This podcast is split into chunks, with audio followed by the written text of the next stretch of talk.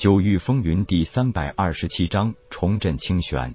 此刻夜空的内心很复杂，为什么水清柔会是魔族后裔？自己来到清玄大陆就是抵御魔族的入侵，他会不会知道自己就在清玄大陆呢？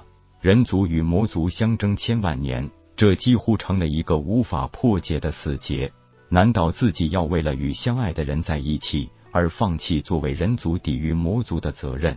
他不是圣人，但也不可能为了儿女私情而违背自己道义之心。的确，在悟道世界里，一切以物为尊，实力至上。更多时候，所谓的道理，不过是谁的拳头更大说了算的。所以，在他心里，最初是根本没有什么正邪、人魔之别的，因为他相信，就算魔族里也有好人，就算是一些所谓的名门正派，也不乏奸佞小人、邪恶之徒。是非对错，更多时候是很难简单分得清楚的。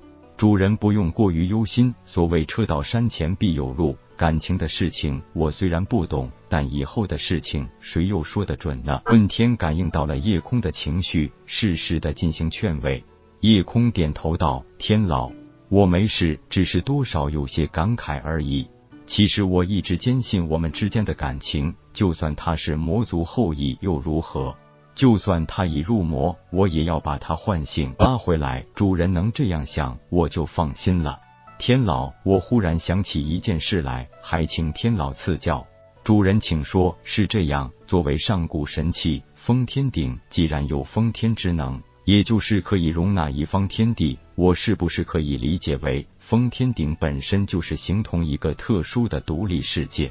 问天微微一笑，道：“其实往开了说，别说是神器，就算是普通法器，都可以说已经自成一体空间，只是有没有彻底扩展成独立空间而已。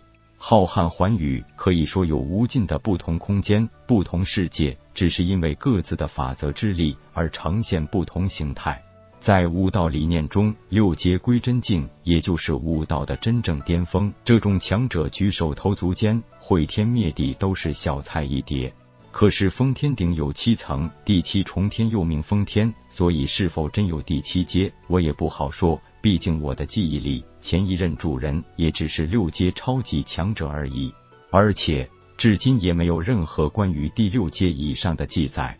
一边听着问天的解说，一边掌控着法阵对付外界进行破坏的魔族，另一方面还在关注着海心岛的战事。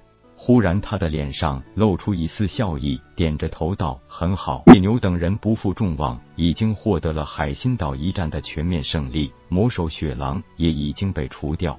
现在，整个清玄大陆境内已经再无一个魔族爪牙存在。”作为界主，你可是感应到了清玄大陆有什么不同了？当然，没有了魔族余孽，我可以十分清晰的感应到清玄大陆的灵气不再有混杂不清和流失现象。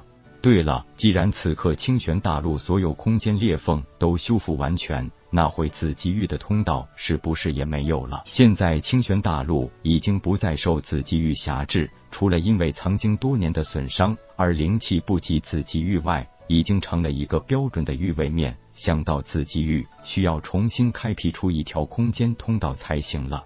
问天笑道：“你这个界主相当于域柱的存在了，只是这个域有点小。”夜空自嘲的一笑道：“再小也是一个域位面，何况这个世界还是会逐渐成长的，我对他的未来很有信心。”婆婆妈妈优柔寡断之人，在很多时候是很难担大任的。夜空当然并非这种人。既然水清柔魔族血脉已是定局，清玄大陆百废待兴，此刻已经不容他多想，如何重振清玄才是最关键的。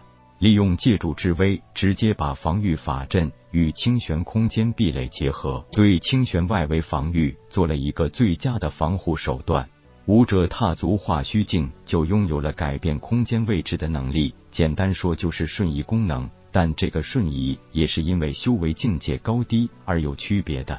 夜空早在凝神境时就掌握了瞬移技能，而那时他一次瞬移不过是几十里之内。现如今他一次瞬移已经不下千里，但对灵气修为消耗很大。而成为清玄界主后，他发现自己无需使用瞬移或是灵力修为，就可以直接在整个清玄空间内任意穿梭，而且那是一念即达的，根本没有距离限制。由于本土人族与魔族入侵者的大战，让整个清玄遭受几乎毁灭性的灾难。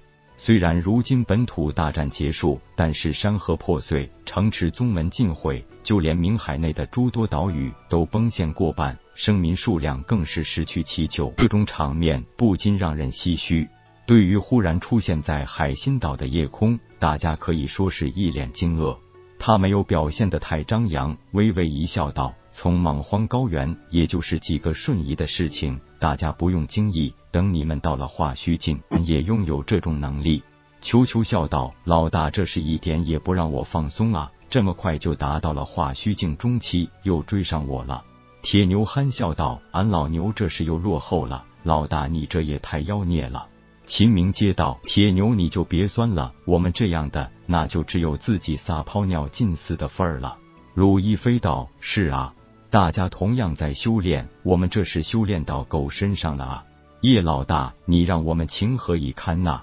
叶空轻笑道：“我也不过是运气好一点，只要大家努力，未来的成就都很高。”行了，现在我有要紧事告知大家，没有说明自己已经成为清玄界主，只是说通过清地法阵可以轻松摸清楚整个清玄状况，也把现在清玄的大况简介一下。原来，此刻整个清玄经过这场万年难见的大战后，陆地漂移，分裂成不相连的两部分，连同冥海成了三个部分，两块大陆一片海。冥海诸岛中最大的岛屿也只剩下了海心岛，其余仅剩十二个小岛，让面积扩大的冥海反而岛屿变少了。三路大军也是现在整个清玄最精锐的武者力量，重振清玄的大任也自然要落在这群人身上。虽然很多人并不知道夜空在这场抵御魔族入侵战役中扮演着什么角色，但都感觉得到来自他身上那种不可抵抗的天威，很清楚他才是现在整个大陆的最强者。所以现在他的话就是最高旨意，没有之一。本章结束，各位朋友，动动你发财的小手，为倾城点赞、订阅、分享，您的鼓励是我坚持下去的动力。